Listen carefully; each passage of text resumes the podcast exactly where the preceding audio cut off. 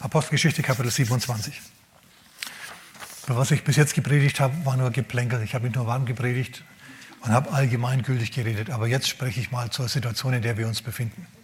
Wir haben, wir haben wegen der Corona-Pandemie und wegen der Corona-Politik gebetet. Wir sagen, Herr, wir wollen, dass es aufhört. Wir wollen zur Normalität zurückkehren. Und ich habe das in unserem Gebetskreis artikuliert. Und die Leute haben mitgebetet, hab, sie haben mich angeschrieben, haben sich gefreut, dass wir in diese Richtung beten. Herr, wir bitten dich, lass es aufhören. Aus diesen und jenen Gründen, die Gründe habe ich angegeben, also die Verheißungen, die, die ich gesehen habe im Wort Gottes, habe ich, habe ich angegeben und so haben wir dann gebetet. Und ich habe gebetet und ich habe die ganze Woche natürlich gebetet. Ich bete nicht nur in der halben Stunde am Sonntag und am Mittwoch, sondern überhaupt. Und dann kam eine Antwort zu mir, ihr Lieben, und diese Antwort, die hat mir jetzt nicht so gut gefallen. Es muss nicht so kommen, wie ich das jetzt bringe. Es muss nicht so kommen, aber der Herr ist, der Herr ist in der Lage, das so durchzuziehen, wie ich das jetzt schildern tue. Apostelgeschichte Kapitel 27. Paulus ist ein Gefangener Roms zu dem Zeitpunkt. Was liegt gegen ihn vor? Ja, eigentlich nichts. Die wollen einfach seinen Einfluss nicht im Land. Basta, er hat mächtige Gegner, die einfach ihn abschalten aus den sozialen Medien ihn einfach abschalten. Und jetzt ist er Gefangener, sozusagen. Sein Wirkungskreis ist stark beschränkt. Er beschränkt sich aufs Schreiben von interessanten Briefen, die wir heute noch lesen. So, was passiert? Der Staat macht ihm Schwierigkeiten. Er dämmt, der Staat dämmt den christlichen Einfluss ein. Und Paulus ist ein Gefangener. Er muss also machen, was die sagen. Und so wollen sie ihn jetzt mal verhandeln vor dem obersten Gerichtshof. Der war damals nicht in Karlsruhe, sondern in Rom. Und dort ist er jetzt also hin unterwegs. Damals hat man sich nicht einfach in den Flieger gesetzt und war gleich da, sondern da musste man auch über Berg und Tal wandern und die Meere durchziehen, dann wieder über Berg und Tal wandern, bis man dann irgendwann da war. Und jetzt ist also Paulus am Ufer. Und sie sind schon ein bisschen geschippert und es ist schon spät im Jahr. Und Paulus sagt zu den leitenden Offiziellen am Schiff, Vers 10, Vers 9 und dann Vers 10. Apostelgeschichte 27, 9 und 10. Es ist schon spät im Jahr, heißt es auch, die Zeit des Fastens ist schon vorüber. Und Paulus geht zu den Schiffseigentümern. Und er sagt, ich sehe, ihr Männer, sagt er, ich sehe, dass unsere Reise mit großem Schaden und Unheil vor sich gehen wird für das Schiff, für die Ladung und für uns. Das Schiff ist Symbol für den Staat, die Ladung ist Symbol für die Wirtschaft, und uns ist Symbol fürs Volk. Das ist jetzt wichtig für unsere, für unsere Lektion, für, unsere, für unser Wort. Und also der Christ, der sagt den Lenkern, den Schiffslenkern, den Staatenlenkern die Meinung. Er sagt, wir sollten das so und so machen. Aber wir wissen, die gesellschaftliche Entwicklung ist schlecht. Sie hören nicht auf ihn. Wenn der Herr das Haus nicht baut, dann bauen die Bauleute umsonst. Und wenn der Herr das Boot nicht steuert, dann steuern die Steuerleute umsonst. Aber sie hören nicht auf unseren Prediger, obwohl er ein kompetenter Prediger ist. Er ist einfach, er geht unter in der Masse der Stimmen. Ja, die Lenker des Schiffes hören nicht auf ihn. Was bist du? Du bist doch ein Gefangener. Du bist doch überhaupt, du, du gehörst doch gar nicht wirklich dazu. Ja, auf dich hören wir nicht. Fertig aus. Und Paulus denkt sich, okay, gut. Paulus, unschuldig wie er ist, muss jetzt da mit durch. Und sie fahren los.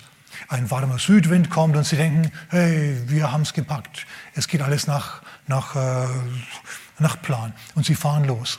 Und dann passiert was, was auch nach Plan kommt. Nämlich immer um diese Zeit kommt aus den Bergen von Kreta ein Wind herunter. Der kommt so regelmäßig, dass er sogar einen Namen hat, Eurakylon. Es gibt wenige Winde, die einen Namen haben. Aber diejenigen, die dauernd wehen, auf die man sich verlassen kann, die haben einen Namen. Na, wer fällt uns noch ein? Gibt es noch einen Namen von einem Wind? Scirocco zum Beispiel. Ne? Föhn gibt es auch. Na, wenn du in München wohnst, gibt es einen Föhn. Kannst du bis zu den Bergen schauen. 180 Kilometer. Habe ich schon gemacht. Vom Hochhaus aus schaust du bis zu den Bergen. Du denkst, du kannst hinlangen. Ja? Die Ziegen auf der Alm streicheln. Ne? Geißenpeter beim Hüten zuschauen. Es gibt so Winde. So dieser, dieser Wind Orakelon kommt also und er, was passiert, was passieren muss, er packt dieses Schiff und er bringt es vom Kurs ab und jetzt schlingert und eiert dieses Schiff hin und her. Na, Hammer Sache. So ist es. Wir gehen jetzt mal zur Apostelgeschichte Kapitel 27. Wir schauen da nämlich einige Verse jetzt an. In Vers, wir sind jetzt in Vers, ähm, in Vers 15. Das Schiff und für uns hier im übertragenen Sinn, das Staatsschiff, das wird Opfer seiner Umstände. Ja, das schlingert jetzt. Schlimm, schlimm, schlimm. Und in Vers 16 heißt es, sie konnten sogar des Rettungsbootes nicht mehr mächtig werden. Schau, das Rettungsboot eines Staates ist das soziale Netz. Da heißt jetzt, sie konnten des Rettungsbootes nicht mehr mächtig werden. Das bedeutet, das Rettungsboot ist so überstrapaziert, dass es dabei ist zu reisen, dass es seinen Zweck nicht mehr erfüllen kann. Ja, und sie werden diesem, dieses Boot ist kaum mehr mächtig. Schlimme Sache, wenn du des Rettungsbootes nicht mehr mächtig werden kannst. Schlingern also ganz gewaltig drum herum, äh, gewaltig rum. Das nächste ist, in Vers 17, sie wenden ungewöhnliche Hilfsmittel an. Ungewöhnliche Hilfsmittel, zum Beispiel, indem sie das Schiff umgürten. Die machen, die machen eine Schnur um, den Gürtel, um, um, um das Schiff herum. Man muss dazu sagen, das waren keine Schiffe, wie wir sie heute kennen. Diese Schiffe, die waren einfach nur Kästen, hinten ein Bug, vorne, also hinten, hinten geht es hoch und vorne geht es hoch. Ja? Also hinten ein Bug ist natürlich Quatsch. Ja, hinten, äh, Bug und Heck, ne? ganz genau. Vielen Dank. Machen wir wenn ich die nicht hätte. Ja? Okay, ein, einen Kasten, noch nicht mal ein Steuerruder hatten die, sondern da gab es nur zwei Ruder, die links und rechts hinten rausgingen. Mit denen hat man dann gesteuert, also mehr geeiert als gesteuert. Na, die sind nicht drauf gekommen, dass man da Steuerruder machen kann, wie wir das heute kennen. Und die hatten auch nicht so dreieckige Segel, mehrere Masten mit Tagelage und so. Die hatten einfach einen Mast, ein Quadratsegel drauf, das aus Fellen bestanden hat oder aus Baumwolle oder irgendwie so Material halt. Und das war's. Vielleicht vorne noch am Bug ein kleiner Mast mit einem Vorsegel. Das war's dann schon. Ansonsten haben sie auch gern gerudert. Sehr primitiv. Und die haben sich gedacht, Mensch, der Mast, der drückt so nach vorne, auch ohne Segel drückt er so nach vorne, dass das Boot auseinanderbricht. So haben sie es also jetzt umgürtet. Sie haben also jetzt drastische Maßnahmen ergriffen, ja, die das Boot eingeengt haben, damit es nicht auseinanderbricht. Und, und was macht Gott? Schau, Paulus betet garantiert gegen den Sturm. Lukas betet gegen den Sturm. Die ganze Truppe betet gegen den Sturm. Und wisst ihr, was passiert? Nichts. Es ist wie das Kind vor Muttermund. Mann, nee, mir gefällt es hier nicht, ich will hier raus, es ist schrecklich, es ist schlimm, aber es tut sich nichts, der Muttermund öffnet sich nicht. Dauert noch ein paar Wochen, bis er sich öffnet. 14 Tage genau genommen. Es geht nämlich jetzt noch weiter. Schau, Sie haben also jetzt ähm, einen Lockdown um, dieses Schiff, um diesen Schiffsrumpf gemacht, richtig buchstäblich den zusammengebunden. Das nächste, was passiert ist, sie müssen sich trotzdem treiben lassen, ja? Hat nichts wirklich genutzt. Und jetzt kommt Vers 18. Sie, da sie unter dem Sturm so sehr litten, haben sie jetzt die Ladung über Bord geworfen.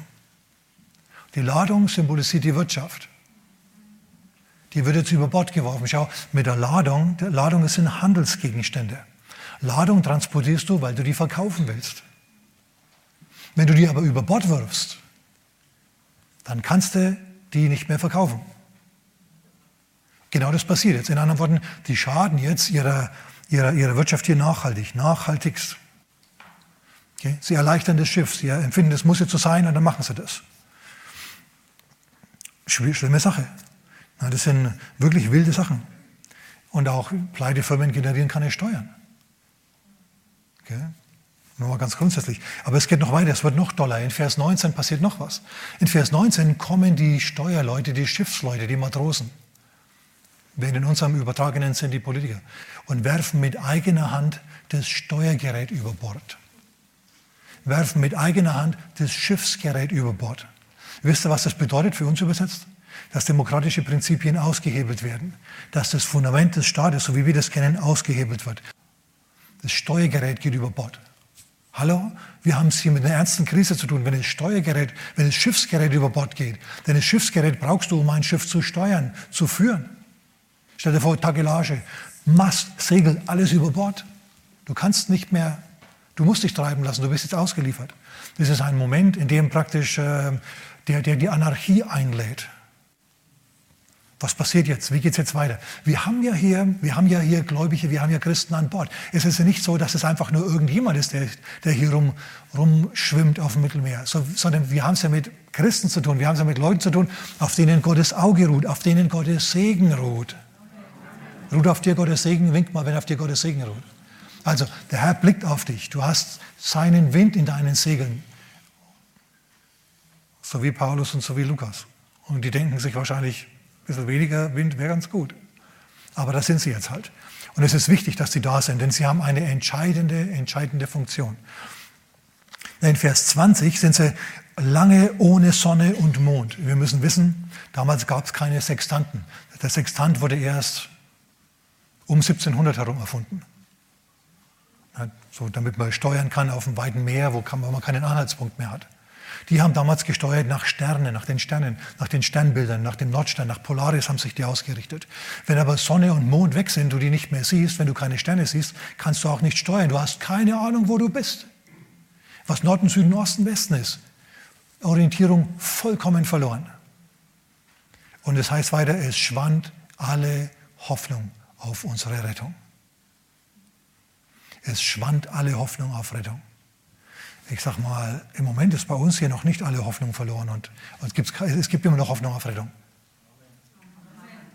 Okay, ja, aber was, wenn der Herr das einfach weitertreiben lässt?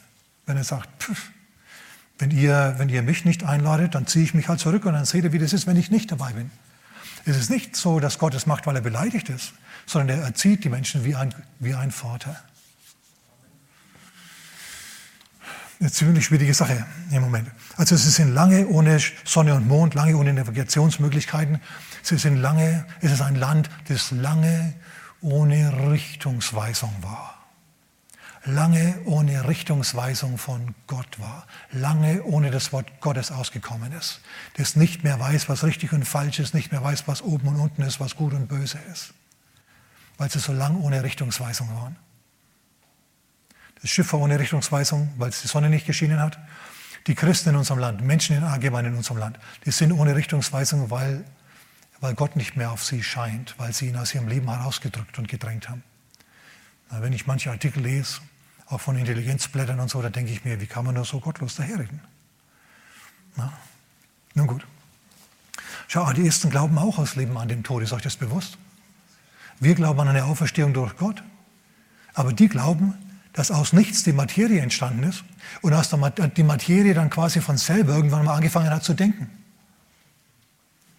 Wie logisch ist denn das bitte?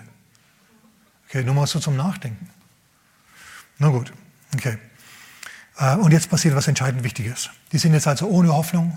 Sie waren lange Zeit ohne Richtungsweisung. Sie sind dahin getrieben, das Staatsschiff, das treibt dahin richtungslos. Und jetzt tritt unser, jetzt tritt unser Paulus auf den Plan. Schau, Paulus ist ein vollmächtiger Prediger, der keine Gelegenheit hatte, hier mal zu leuchten auf dem Schiff. Der war einfach nur eine Stimme unter vielen. Ein Gefangener, ein Niemand. Und jetzt plötzlich tritt Paulus auf. Und er kommt mit einer Zuversicht und mit einem Glauben, der kommt mit, mit, der kommt mit einer Art an, die überhaupt nicht passt. Alle sind ohne Hoffnung und dieser Paulus, der steht da, als, hätte, als würde ihm die Welt gehören. Und er sagt, Männer, jetzt hört mal alle zu. Es wird gut ausgehen. In dieser Nacht stand ein Engel Gottes, dem ich diene ja, und dem ich gehöre bei mir und er hat mir gesagt, wir werden alle gerettet werden. Ich bin vielleicht euer Gefangener gewesen bisher, jetzt seid ihr meine Gefangene. Und ihr werdet alle gerettet werden, wir müssen nur auf eine Insel verschlagen werden. Und die sind alle ziemlich platt und sagen, wer ist er? Aber seine Stimme hat was. Der Geist, aus dem er spricht, hat was hat der Geist, aus dem du sprichst, auch was. Bist du auch nur einer, der die ganze Zeit die Schlagzeilen liest und wie schlimm es wieder ist und wie blöd die Regierung ist und so, hey, das interessiert doch keinen Menschen. Das, ist die, das wissen wir seit Jahrhunderten. Wir brauchen eine vollkommen andere Optik. Wir müssen nach oben schauen und sehen, Herr, was hast du mit dieser Krise im Sinn? Okay? Dann, dann hast du eine ganz andere Sicht auf die Welt wenn du weißt, dass Gottes, was Gottes Plan ist. Ich sage dir, was Gottes Plan ist. Gottes Plan ist die Errettung der Menschheit. Ist Erweckung, ist geistliches Leben, ist Gebetserhörung, ist Entfaltung der Persönlichkeit. Aber er will dabei geehrt werden, er will angebetet werden. Wenn das aufhört, dann wird es dunkel und dann wird ein Land richtungslos. Aber wenn sie richtungslos genug sind, wenn sie bereit sind, geboren zu werden, wenn sie bereit sind für die neue Dimension, versteht ihr, wenn sie für die, für die Dimension Gottes, dann passiert's. Plötzlich schaut der Onkel Doktor vorbei, in unserem Fall Paulus, und er sagt, so, jetzt müssen Sie drücken, liebe Frau. Na, die Wehen sind da und dann geht's los. Und genau in diese Situation kommt jetzt Paulus. Paulus ist ein Prediger, der plötzlich aus der Masse der Leute wupp von Gott hochgehoben wird und den die Nation hört. Und der isst voller Zuversicht Brot. Und alle anderen lassen sich von dem inspirieren und sagen, wir essen auch. Und dann essen sie Brot. Haben seit 14 Tagen nichts mehr gegessen. Jetzt essen sie. Der Mann nährt sie. Dieser Paulus, der nährt diese Leute. Der gibt Zuversicht. Womit nähern wir die Leute mit dem Wort Gottes? Wir haben mit der Zuversicht Gottes. Wir sagen den Leuten, hey, du musst von neuem geboren werden. Gott hat eine neue Dimension für dich. Eine Dimension, in der du richtig aufblühen kannst. Heißt nicht, dass immer alles gut und alles locker geht. Natürlich nicht. Gibt immer noch massenweise Stress, auch für Christen, weil für die geht es ja auch weiter. Aber wir kennen zumindest jetzt die Dynamik. Wir wissen, wie das, wie das läuft. Wir kennen Gottes Plan. Krisen sind dazu da, uns in eine neue Dimension hineinzupuschen, in der wir uns neu entfalten können. Und es nicht einfach ja, ein Schlusspunkt. Lass mich da vielleicht mal ganz kurz noch drauf eingehen. Du sagst, Pastor, ich höre dich zwar ganz gern, aber ich bin schon alt, ich kränkel. Ja, ich habe so satt, in diesem Körper hier zu wohnen. Okay, dann bist du jetzt an dem Punkt, an dem der Herr bereit ist, dich hineinzugebären in eine neue Dimension, in den Himmel zu sich zu holen. Da bist du dann nämlich auch von neuem geboren. Dann kommst du auch aus der Liste des Alte hinter dich und kommst in was vollkommen Neues rein. So, wenn du also alt bist und dein Körper dir Beschwerden macht und du sagst, hey, äh, wenn ich nur endlich ja, zum Herrn gehen könnte, das ist nichts anderes als die Wehen. Du bist dabei, zum Herrn zu gehen, wenn das Bedürfnis in dir wächst. Okay, lass das mal einsinken. So, in anderen Worten, du kannst eigentlich da nicht wirklich verlieren, wenn du das beachtest, was ich hier sage. Also, wenn du Bedrängnis erlebst in deinem Leben, dann sag Danke, Herr, für die neue Dimension, die jetzt auf mich zukommt. Danke, Herr, für das Neue, das du für mich hast. Wenn eine Tür zugeht, dann geht eine neue auf. Wenn mir, das, wenn mir der Mutterleib zu eng wird und ich den einfach aus dem herausgewachsen bin, dann macht der Herr irgendwann die richtige Tür auf und dann kann ich weitermachen in einer neuen Dimension, die der Herr für mich hat. Lass das mal eine Sicht, deine Sichtweise prägen. Danke für das Donner der Amen, stimmt trotzdem. Okay, also Paulus ist jetzt der vielgehörte Hoffnungsträger der vielgehörte Hoffnungsträger. Man hört ihn gern, weil er Hoffnung verbreitet. Und jeder hört gern jemanden Hoffnung verbreiten. Amen. Schau, wenn du Hoffnung verbreitest, wenn du gute Vibrations absonderst, dann kommen Leute zu dir und wollen in deiner Gesellschaft sein. Wenn du aber die ganze Zeit nur nörgelst, meckerst und moserst, dann sendest du Vibrations aus, die den Leuten sagen, ey, Gefahr im Verzug, mach mal, dass du bei der Person hier wieder aus der, Einfluss, aus der Einflusssphäre kommst, die ist nicht gut für dich, die zieht dich nur runter. Sei du keine Person, die die anderen runterzieht, sondern sei du jemand, der Zuversicht verströmt. Und teile den Leuten ruhig die Speise Gottes aus. Sag denen in aller Liebe, wenn es passt, das Wort Gottes, freundlich. Was ich meine, ist nicht, dass du, dich, dass du predigen sollst, sondern was du machen sollst. Hör mal, du sollst denen die Sichtweise Gottes vermitteln, die Sichtweise Christi, die christliche Sicht auf die Welt. Ich bin mehr als ein Überwinder. Engel Gottes arbeiten im Hintergrund für meine Sache und ich arbeite für die Sache Gottes. Wir können nicht anders als zu siegen. Schau, auf diese Sichtweise sollst du die Leute einnorden, auf die sollst du die Leute bringen. Nein, du sollst sie nicht zu Frömmlern machen, sondern du sollst sie zu Gläubigen machen. Und dazu musst du selber erstmal Glauben haben und dazu musst du Zuversicht verbreiten. Und das kannst du, du kannst dir das leisten. Du bist nämlich mehr als ein Überwinder. Die sind deine Sünden vergeben. Du bist die Gerechtigkeit Gottes in Christus. Du kannst ohne Tod umzufallen in die direkte Gegenwart Gottes gehen und sagen, hallo, Baba. Kannst du machen, so Zeugs kannst du machen. Du hast Gottes Ohr, er hört dich, auch wenn er nicht sofort immer anspricht, sondern vielleicht mit so einer Botschaft kommt wie heute Morgen, ja? Ja, ja, ja, okay, ein Christ übernimmt auf jeden Fall jetzt mal die Führung und gibt Richtungsweisung, ermutigt die Leute und er sagt ihnen, was passieren wird. Leute, das Schiff wird zerschellen, wir müssen auf eine Insel getrieben werden. Puh, Leute, In anderen Worten, er sagt nicht, es wird alles gut, es wird alles gut, es kommt nicht so schlimm, sondern er sagt, oh, es kommt schlimm, aber, aber es kommt auch wieder besser.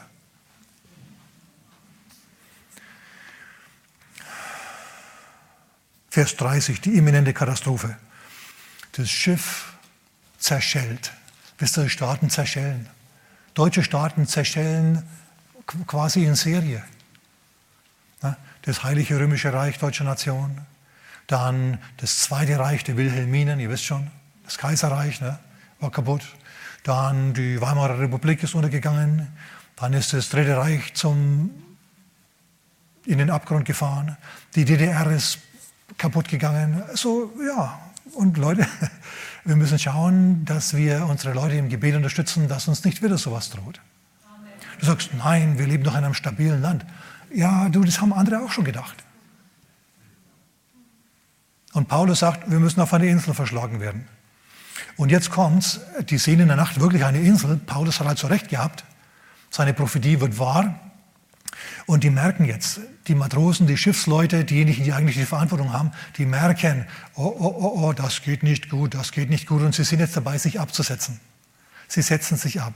Liebste Politiker nicht, wenn sie sich absetzen, wenn es mal ans Eingemachte geht. Die treten nicht einfach zurück, sondern die suchen nach Asyl nach in einem anderen Land. Machen sie ja Idi Amin und wie sie alle heißen, diese Typen, ja. Die wohnen zum Schluss in einem anderen Land. Aber Paulus, der, der appelliert an Militär und Polizei. Er sagt zum Hauptmann Julius, zum Centurio, wenn die Matrosen nicht an Bord bleiben, könnt ihr nicht gerettet werden. Wir brauchen die noch. Die können noch Sachen, die wir, äh, die haben Expertise, die wir brauchen. Und hält es aus. Das Militär und die Polizei richten sich nach dem Mann Gottes. Da schnallst du ab. Ja, die hören nicht mehr auf den Kapitän, sondern auf Paulus. Auf einen Niemand, der plötzlich aufgetaucht ist und Hoffnung verbreitet hat und Glauben und Zuversicht verbreitet hat. Halleluja. Und der Cornelius, nicht der Cornelius, der Julius mit seinen Leuten geht also hin und hindert die am Abhauen. So müssen sie jetzt alle im Schiff bleiben. Also in anderen Worten, vorübergehend leiten Christen das Staatsschiff.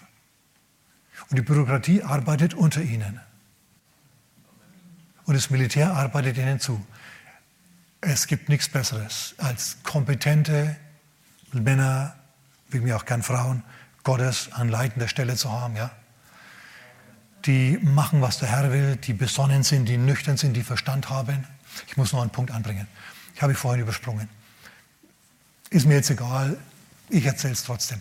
Und zwar in Apostelgeschichte Kapitel 27, Vers 10. Da sagt Paulus, ihr Männer, ich sehe, dass die Fahrt mit Schaden vor sich gehen wird, mit Unheil vor sich gehen wird. Das Wort ich sehe ist das griechische Wort Theoreomai. Das bedeutet, ich studiere genau. Ich sehe, ja, und ich durchblicke das und ich zähle zwei und zwei zusammen und komme auf vier. Unser Wort Theorie kommt von diesem Wort. So, Paulus hat sich also Gedanken gemacht. Er hat gesagt, okay, es ist Winter. Ähm, es ist die falsche Zeit zum Segeln. Unser Schiff ist nicht wintertauglich. Wir sind nicht wintertauglich. Wir müssen an Land bleiben. Er hat sich Gedanken gemacht, er hat nachgedacht und kam auf einen bestimmten Schluss. Und den hat er dann mitgeteilt. Er hat nicht einfach gesagt, doch, ich bete jetzt und habe dann einen Eindruck. Seid ihr noch da? Denken ist nicht verboten. Als, als Christ musst du auch denken, musst zwei und zwei zusammenzählen, um dann auf vier zu kommen. Du kannst nicht nur von deinen Eindrücken und deinen Gefühlen geleitet werden. Weil deine Gefühle können lügen. Sogar dein, Früh, dein Frieden kann lügen wenn es sich auf Lügen gründet. Ist so. Ich habe mal einen Freund ermahnt, in aller Liebe natürlich, als Pastor, musste ich machen, schon viele Jahre her. Ihr kennt die Person auch gar nicht. Und ich sage, hör mal zu, dies, das und jenes. Und dann kam der wieder zu mir und hat gemeint, ja, nach ein paar Tagen in der Gemeinde, ah, hör zu, ist nicht mehr meine Gemeinde. Ich gehe jetzt woanders hin. Und dann habe ich ihm angeschaut, habe gemeint, hör mal zu, die brauchen dich da drüben überhaupt nicht. Ich habe dann Theoreo gemacht, ich habe ihm aufgezählt, warum sie ihn nicht brauchen, warum er da keinen Fuß auf den Boden kriegen wird. Ich habe zu ihm gesagt, du bist nur beleidigt, du fühlst dich nur ermahnt, gekränkt. Und er war manns genug, dass er mich angeschaut hat und gesagt hat, stimmt. Und wir sind Freunde bis zum heutigen Tag. Ja? So manchmal muss man Sachen auch hören können. Es gibt nämlich, aber es gibt, das normale Wort für sehen ist Plepomai. Zum Beispiel als Johannes und Petrus ähm, ans Grab gekommen sind. Jesus ist gerade auferstanden, das Grab ist leer. Johannes steht vorm Grab und schaut rein. Und er sah die, die Leichentücher dort. Das war das Blepo. Bedeutet, er hat es mit den Sinnen optisch wahrgenommen. Dann kommt Petrus, drückt den Johannes aus dem Weg und geht hinein in die Gruft und schaut und er sah die Leichentücher. Hier ist das Wort allerdings Theoreo. Das heißt, er hat genau hingeschaut. Und das kannst du auch sehen, denn es steht geschrieben, und er sah die Leichentücher und das Tuch, das Schweißtuch an einem gesonderten Ort hingelegt. In anderen Worten, der hat genau hingeschaut. Der eine hat es nur mit den Sinnen wahrgenommen, der andere hat genau hingeschaut. Und es ist vollkommen in Ordnung, genau hinzuschauen und dir deine Gedanken zu machen und dann Schlüsse zu ziehen. Auch als charismatischer, geisterfüllter, in Sprachen redender Christ. Amen. Okay, aber jetzt wieder zurück zu unserem Paulus. Wir sind hier immer noch auf dem Wasser. So, Vers 41, das Schiff zerschellt. Es bricht tatsächlich auseinander und geht unter. Und alle an Bord, die halten sich an Teilen vom Schiff fest, am Holz. Die schwimmen auf dem Meer im Sturm und klammern sich ans Holz. Weißt du, was unser Holz ist, an das wir uns klammern im Sturm? Ja, da steht's, ne? Das Kreuz Jesu. Da gehst du auch nicht unter. Du hängst dran und dann geht's auf und ab, aber du gehst nicht unter. Nicht, weil du schwimmen kannst, vielleicht kannst du das gar nicht. Viele konnten damals nicht schwimmen, sogar Matrosen konnten nicht schwimmen, sondern weil das, weil das Holz dich zuverlässig trägt. Und es trägt dich und mit jeder Welle schwappst du näher an den Strand, bis du den Kiesstrand unter dir merkst und dann gehst du raus, kannst das ganze Wasser ausspucken und kannst Gott auf Knien danken, dass er dich gerettet hat. Halleluja. Aber das Schiff war kaputt. Das Schiff war geliefert. Aber du, es ist Werk Gottes, das hört nicht auf mit einem gelieferten Schiff oder mit einem gelieferten Staat. Auch nicht, es endet auch nicht bei einer, bei einer kaputten Wirtschaft oder beim großen Elend. Alle diese Sachen, die sind zweitrangig. Es ging neu los mit neuen Leuten. Paulus ist auf Malta gelandet und dort hat er erfolgreich evangelisiert, drei Monate. Er hat die, die ganze Landschaft aufgerollt. Und ich sage euch mal was. Weder, weder die Römer noch die Matrosen noch Paulus hatten Malta auf der Karte im Sinn, als sie losgefahren sind. Aber der Herr hatte Malta im Sinn, weil er wusste, auf Malta sind Leute, die sich bekehren wollen.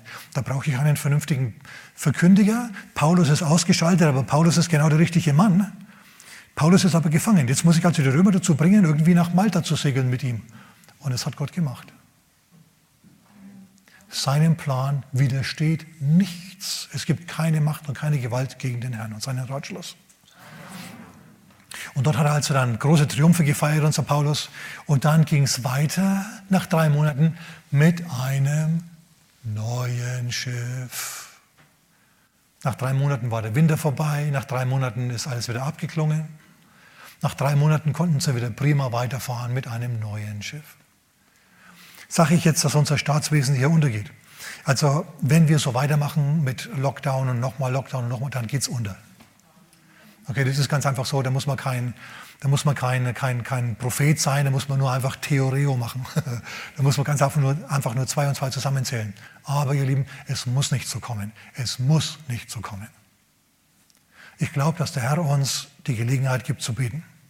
Und bestimmte Sachen müssen passieren, aber wir haben Einflussmöglichkeiten, sag mal jemand Amen. Aus dem Wort Gottes. Schaut, nachdem er der Herr diese Botschaft gegeben hat, die ich jetzt euch heute vorgelegt habe kam mir dann gleich was. Und zwar Matthäus Kapitel 24, Vers 20 oder was es ist. Da sagt Jesus, ich, ich sage es mit eigenen Worten, ja, Endzeit muss passieren, da kann man nichts machen, da, da, da müsst, müsst ihr durch, aber dann sagt er was. Er sagt, betet, dass eure Flucht nicht geschehe am, im Winter oder am Sabbat. Also in anderen Worten, Katastrophen kommen, ihr müsst fliehen, da geht kein Weg dran vorbei, aber betet dass es nicht im Winter und nicht am Sabbat passiert. Warum nicht im Winter? Ja, weil es im Winter kalt ist und ungemütlich ist draußen. Und warum nicht am Sabbat? Weil die Juden am Sabbat nicht gegangen sind. Die haben sich lieber massakrieren lassen, als am Sabbat mehr als tausend Schritte zu tun. Und so, so überlebst du nicht. Das ist eine schlechte Überlebensstrategie. Okay, wenn dir jemand mit einem gewetzten Messer nachläuft, mit Tötungsabsicht, Sabbat oder nicht, dann musst du schauen, dass du Land gewinnst. Danke für das Amen. Das ist so. Aber die haben sich das damals anders gedacht. Die haben sich gedacht, hier ist meine Brust, stich, ja, ich sterbe und halte den Sabbat. Das ist ehrenwert, aber töricht. Der Herr vergibt dir dafür, dass du den Sabbat übertreten hast. Aber dazu musst du noch am Leben sein. ja, so sagt Jesus also, betet, also bestimmte Sachen müssen passieren, da können wir, die können wir nicht wegbeten. Bestimmte Endzeit-Sachen, die müssen passieren, bestimmte Katastrophen müssen passieren, da kannst du nichts dagegen machen. Aber du kannst dafür beten, dass es für dich als sekundige Person anders abgeht als für andere, als für Unkundige, die nicht mit Gott gehen, denen Gott egal ist. Du kannst sagen, Herr, ich bitte dich, dass meine Flucht nicht am, im Winter oder am Sabbat geschieht. Herr, ich bitte dich, dass meine Firma nicht pleite geht und dass, dass, dass meine wirtschaftliche Situation nicht katastrophal wird. Herr, bewahr uns. Und nicht nur natürlich uns, sondern wir beten für das ganze Land. Auch für die Sünder. Aber Leute, wenn es erst noch, wenn der Druck noch erhöht werden muss, dann muss es halt so sein. Ich wiederhole mich hier immer wieder. Okay? Irgendwann ist der Muttermund offen genug und dann wird das Kind geboren und dann gibt es eine Erweckung in unserem Land. Preis dem Herrn. Also, ich bete hier zusammen mit uns allen, dass wir, dass der Herr jetzt mal Schluss machen möge mit Corona und was passiert stattdessen? Eine Verschärfung der Situation. Mutationen und Verschärfungen der, der, der Politik mit Leine und allem Möglichen. So, also zunächst mal schaut es nach, nicht nach Erleichterung aus. Wir bleiben trotzdem dabei und wir bitten den Herrn, ich werde es auch heute nochmal schreiben, in den Blog schreiben und, und rausmailen. Wir bleiben dabei, dass der Herr sagt, Bestimmte Sachen müssen passieren, aber betet, dass eure Flucht nicht im Winter oder am Sabbat passiert. Betet darum, dass ihr glimpflich davon kommt. Dass es nicht so schlimm kommt, wie es kommen könnte, wenn ihr nicht betet. Manchmal ist es einfach das Beste, was man beten kann. Amen. Okay, ich habe jetzt genug gesagt. Kannst du jetzt mal einsinken lassen und dir deine eigenen Gedanken dazu machen. Aber das ist das Wort des Herrn an uns. Und an, nicht nur an uns, sondern an unser, an unser ganzes Land und an, vor allem an den Leib Christi. Aber es muss uns nicht verzagen lassen, sondern wir bleiben zum Herrn auf und wissen, unsere Erlösung naht. Amen. Okay, mal so viel von mir heute Morgen. Vater, wir danken dir für dein Wort. Wir danken dir, dass du uns nicht, dass du uns nicht ahnungslos lässt, Herr, sondern dass du zu uns sprichst. Vater, wir bitten dich, dass du uns glimpflich davon kommen lässt als Gemeinde, als Gemeindemitglieder, als ganzes Land, Vater. Vater, wir bitten dich, dass du auch im Zorn, Vater, der Barmherzigkeit gedenkst. Und wir bitten dich um Gnade, Herr. Um Vergebung auch für die Sünder. Und Vater, wir bitten dich, dass du Paulus und Lukas erwächst in unserem Land, Herr, dass die vollmächtig sprechen zu den Menschen, Herr, dass sie Sprachrohre Gottes sind, die gehört werden an höchsten Orten, Herr. Im Militär, Vater, in der Verwaltung, in den Ministerien, Herr. Und Vater, wir haben das jetzt gehört, wir sehen das, so war's in der Bibel und so wird es bei uns auch sein. In Jesu Namen. Amen.